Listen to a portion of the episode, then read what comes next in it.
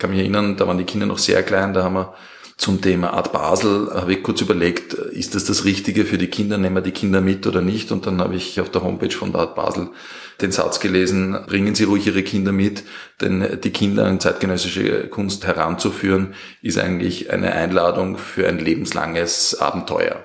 Und dann habe ich mir gedacht, ja, das stimmt wahrscheinlich.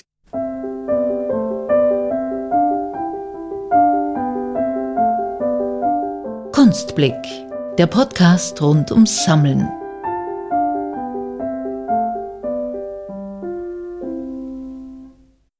Betritt man die Geschäftsräume der Eblinger und Partner Personalberatung im ersten Wiener Gemeindebezirk, so fällt einem sofort die viele Kunst auf. Unzählige zeitgenössische Bilder hängen dort an den Wänden oder spielen als Skulptur mit der Architektur der Altbauräumlichkeiten. Es handelt sich dabei aber nicht um eine Firmensammlung, sondern um Exponate aus der privaten Sammlung von Geschäftsführer Florenz Eblinger. Sich mit Kunst zu umgeben, mit Kunst zu leben, hat Florenz Eblingers Leben und das seiner Frau, einer berühmten Fernsehmoderatorin, enorm bereichert, wie er selbst erzählt. Und das, obwohl eine Sammlung anfangs gar nicht das Ziel war.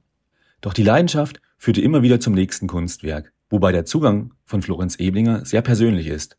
Ein Kunstwerk muss ihn ansprechen, den Blick einfangen wie er überhaupt zur Kunst gekommen ist, wie er die Kunstleidenschaft an seine Kinder vermittelt und warum er in fremden Büros manchmal das eine oder andere Kunstwerk gerade rückt, das hat er uns im folgenden Kunstblick erzählt.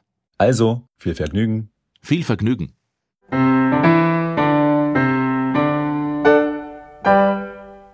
Der Grundstein ist wahrscheinlich dann irgendwo schon in der Kindheit gelegt. Äh, meine Eltern waren sehr kunst- und kulturinteressiert, wobei bei meinen Eltern war es dann im Kulturbereich die Oper, das Konzert, also sehr klassisch. Und wenn man jetzt zum Kunstbereich rüberschaut, dann war es halt damals in erster Linie das Kunsthistorische Museum und die alten Meister in einer Sammlung Liechtenstein oder sowas in der Richtung.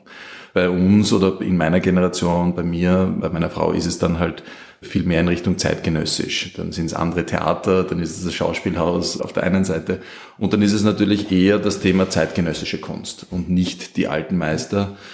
Aber da ist sicherlich der Grundstein schon gelegt worden. Meine Eltern hatten auch da so einige Freunde, die immer wieder auch mal da zu einer Vernissage eingeladen haben. Und dann gibt's im erweiterten Freundeskreis auch tatsächlich zwei Künstler, wo wir teilweise sogar als Sonntagnachmittagprogramm dort mal im Atelier sein konnten, ein bisschen zuschauen konnten, wie arbeitet der Maler, wie arbeitet die Malerin.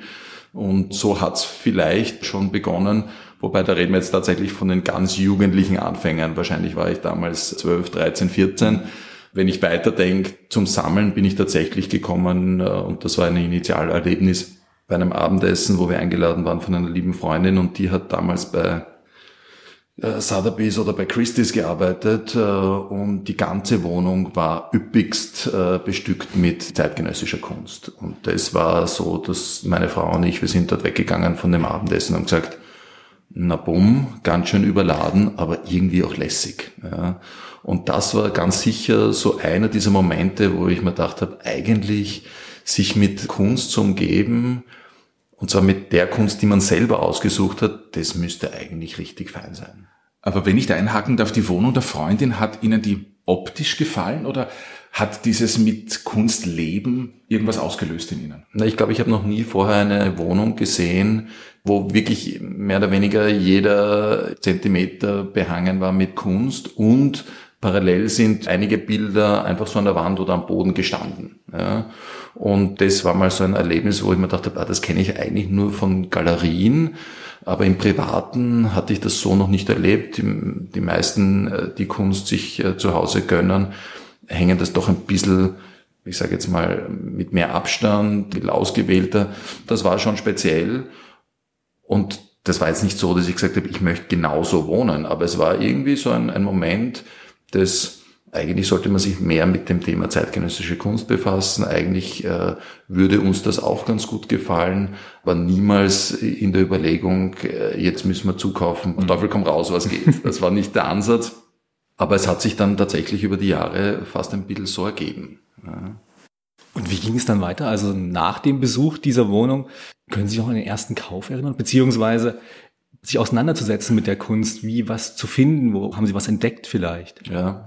Naja, auf der einen Seite wusste ich schon, dass es in Wien da einige Galerien gibt, wo ich immer wieder mal reingeschaut habe und wo ich mal gedacht habe, ah, das ist auf der einen Seite noch leistbar, das ist zeitgenössisch, äh, interessant und spannend, aber es hat natürlich niemals die Vielfalt geboten, wie ich es mir am Anfang gewünscht hätte. Das heißt, man ging äh, in eine Galerie rein, dort war gerade eine Ausstellung von einem, von zwei oder maximal von drei Künstlern, aber das war's dann auch. Und in Wahrheit habe ich mein erstes Glück sozusagen gefunden bei dieser Young Art Auction. Ja, also eigentlich waren es dann in erster Linie Auktionen. Ja, ich bin dann sehr stark über Kataloge gegangen, habe mir im Kinski, im Dorotheum verschiedene andere Auktionen angesehen. Was gibt's denn da an jungen Künstlern? Und so ist das eigentlich entstanden. Und wenn ich jetzt an die ersten Arbeiten denke, dann war das wahrscheinlich ein äh, Alfredo Basulia, ein Christian Eisenberger. Das waren so die allerersten, mit denen ich in Berührung gekommen äh, bin, die zum damaligen Zeitpunkt auch wirklich gut leistbar waren. Was würden Sie sagen, was muss ein Kunstwerk aber vielleicht können, dass ein Galerist sagt oder eine Galeristin, das wäre jetzt was für ein Eblinger? Puh, das ist äh, wahrscheinlich schwierig, äh, weil es doch sehr, sehr subjektiv ist und das ja auch immer wieder erlebt, dass mir jemand was schickt und sagt, äh, hey Ebling, das wäre spannend für Sie. Und ich denke mir, naja, eigentlich nein, das ist es nicht, ähm, auch, auch wenn es wahrscheinlich bei mir schon einige Kunstwerke gibt, die vielleicht ähnlich anmuten oder von Künstlern sind, die ein ähnliches Thema verfolgen.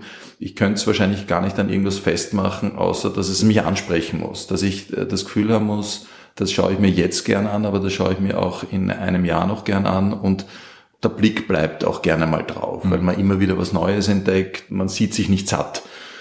Und das ist tatsächlich oftmals so, dass man das nicht innerhalb der ersten drei oder fünf Minuten weiß. Man schaut das dann länger an und irgendwann einmal ist das Gefühl da, das würde jetzt echt gut passen. Ja.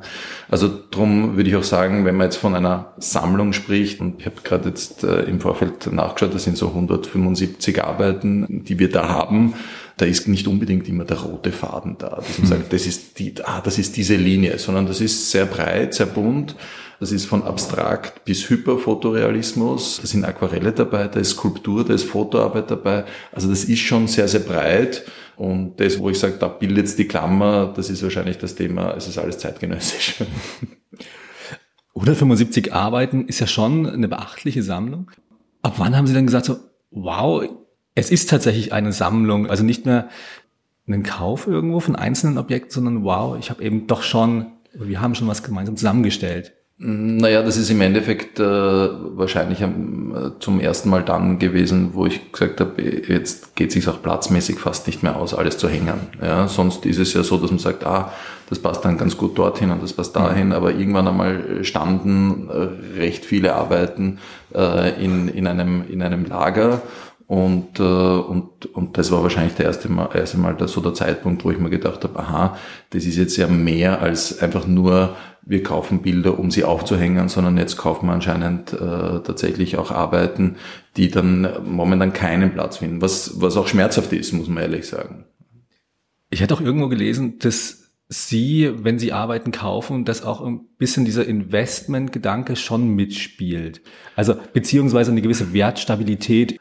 Ähm, wie ist da das Herangehen oder beziehungsweise wie finden Sie und worauf achten Sie da? Ähm, naja, es geht, äh, bei mir geht es tatsächlich nicht darum, äh, dass es jetzt, äh, dass, dass die Arbeiten eine, eine wahnsinnige Wertsteigerung vollziehen sollten in den nächsten Jahren. Das ist nicht der Ansatz.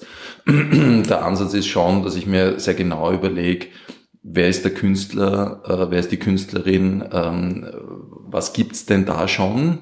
ähm, sehe ich das Potenzial und vor allem sehen auch Galeristen möglicherweise das Potenzial. Das heißt, ähm, das sind alles Künstler, Künstlerinnen, die idealerweise schon einige Ausstellungen äh, hinter sich gebracht haben, einige Einzelausstellungen, Gruppenausstellungen, wie auch immer. Also es muss schon was da sein. Also es gibt kein einziges Stück von, von, von einer von einer Künstlerin oder von einem Künstler, wo, wo es mehr oder weniger keine akademische Ausbildung dahinter gibt und wo, wo man weiß, selber beigebracht. eh toll, ja, aber das ist dann für mich eh im Hobbybereich.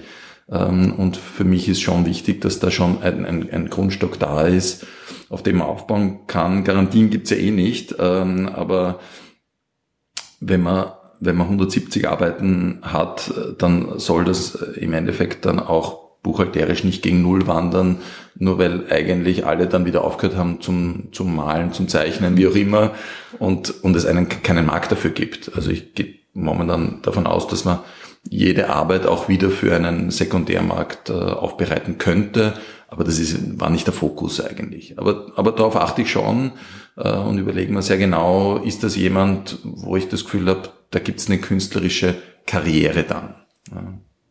Abseits dieser Parameter, wie wird die Entscheidung dann im Finale getroffen? Meine, Sie haben ja Familie. Gibt es da vielleicht den Punkt, dass Sie ein Kunstwerk mit nach Hause bringen und Ihre Lebensgefährtin oder Frau sagt dann, aber das sicher nicht oder umgekehrt? Ähm, hat es auch schon gegeben. Ja. ähm, bei den Kindern ist es einfacher, weil die Kinder die Bilder ganz anders äh, sehen und betrachten. Ich habe da ein Bild im Büro hängen äh, von, von Steve Shapens da hinten. Das ist, äh, das, das ist ähm, äh, eine, eine Arbeit, die mit, äh, mit phosphoreszierenden Farben arbeitet äh, und, und wenn, wenn das im Büro, wenn es dunkel wird, äh, dann ist das richtig spooky, das Bild, weil das so leuchtet. Das ist so ein Ghost, heißt das. Äh, und, und das habe ich extra hierher gehängt, weil ich mir dachte, puh, das wird die Kinder schrecken. Habe auf der anderen Seite auch einen Christian Eisenberger zu Hause, wo ich immer gedacht habe, puh, der Totenkopf ist irgendwie auch ein bisschen spooky und die Kinder haben das immer als Clown gesehen. Also heißt, die Kinder haben sich nie davor gefürchtet, sondern es war eigentlich für die war das eine lustige Clownarbeit. Ähm, und, und so stellt man fest, dass die Kinder eh ganz anders und ohne Vorurteile an Bilder herangehen.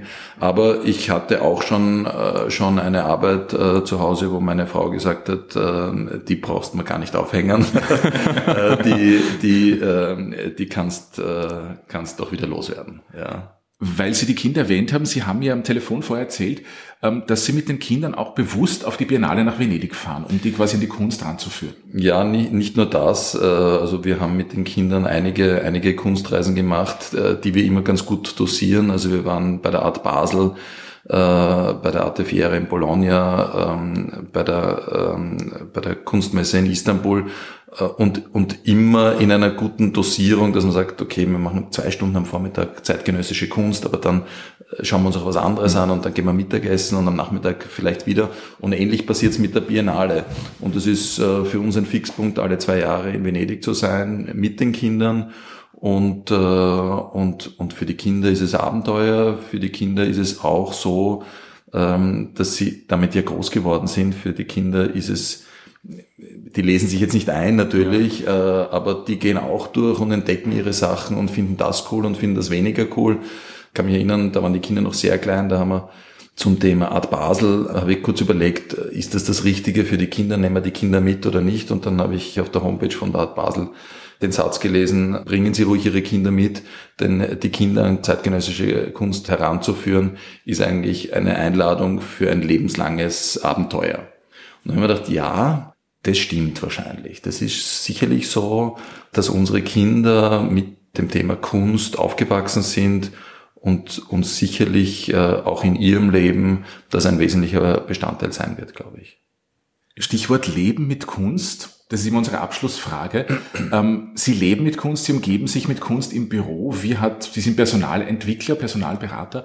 Wie hat das Ihre Person, Ihre Persönlichkeit vielleicht beeinflusst? Das Leben mit Kunst, das Arbeiten, Umgeben von Kunst? Naja, ich glaube, ich war immer schon ein sehr visueller Typ. Das habe ich schon gewusst beim Lernen, äh, dass ich die Sachen einfach lesen und sehen muss. Das äh, sture auswendig lernen, nur nach Gehörten, das hätte bei mir nie funktioniert. Das heißt, für mich ist das Optische, das Visuelle einfach immer schon sehr, sehr wichtig gewesen. Also dieses Ästhetische. Du mir auch wahnsinnig schwer, wenn Bilder schief hängen, dann egal in welchem Büro das ist, muss nicht das eigene sein, kann auch irgendwo bei einem Anwalt, Notar oder sonst einem Kunden sein. Dann gehe ich hin und rück die Bilder gerade, weil mich das äh, fast ein bisschen monkisch stört. Ich glaube, dass es im beruflichen Alltag wenig Auswirkung äh, hatte, mit Ausnahme, dass man halt dann zu manchen Themen, weil es ein Nahverhältnis gibt, vielleicht mehr eingeladen wird. Ja, auch in der Personalauswahl, wenn es halt da um einen Museumsdirektor geht oder Direktorin geht, wenn es um Personalsuche und Auswahl im Kulturbereich geht, dann hat man wahrscheinlich schneller mal einen Zugang als ein anderer mhm. Personalberater, weil man das Thema besser versteht. Ja. Aber ansonsten versuche ich eigentlich das Thema äh, Kunst in meinem Bürozimmer zu behalten. Also wenn man in die Büros meiner Kollegen und Kolleginnen geht, dann wird man nicht so üppig Kunst finden, weil das ist tatsächlich etwas, wo ich mir noch schwer tun würde, in die diversen Zimmer auch Kunst zu hängen, die mir wichtig sind, weil dort sehe ich es nicht. Mhm. Ich bin in meinem Zimmer, dort will ich die Sachen sehen und ansonsten sind die Sachen einfach verteilt zu Hause, Wochenendhäuser. Äh, da haben wir Gott sei Dank genügend Platz und momentan stehen tatsächlich, glaube ich, nur fünf oder sechs Arbeiten äh, zu Hause. Alles andere hängt tatsächlich und das ist momentan ein sehr gutes Gefühl.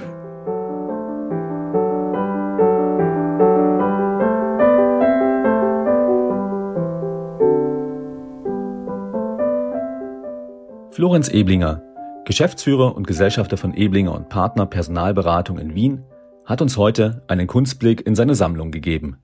Und apropos Sammlung. News gibt es auch bei unserer Kunstblick-Sammlung. Die wächst nicht nur stetig weiter, sondern heute können wir euch auch endlich einen Termin für die Charity-Auktion verraten. Diese wird am 14. Juli online stattfinden und wird vom Wiener Dorotheum durchgeführt. Der Katalog dazu wird rechtzeitig vor der Auktion online zu finden sein. Und den Link dazu findet ihr wie immer auf unserer Homepage www.kunstblick-podcast.com. Aber wir brauchen dazu noch eure Hilfe, denn wie ihr wisst, geht der Erlös der Sammlung zu 100 Prozent an eine wohltätige Organisation. Und die müsst ihr auswählen. Also, schaut dazu auf unseren Instagram-Account und stimmt bis zum 26. März darüber ab. Und natürlich könnt ihr im Juli dann auch selbst mitsteigern. Also stimmt ab und wir hören uns bald wieder. Bis zum nächsten Mal. Bis zum nächsten Mal.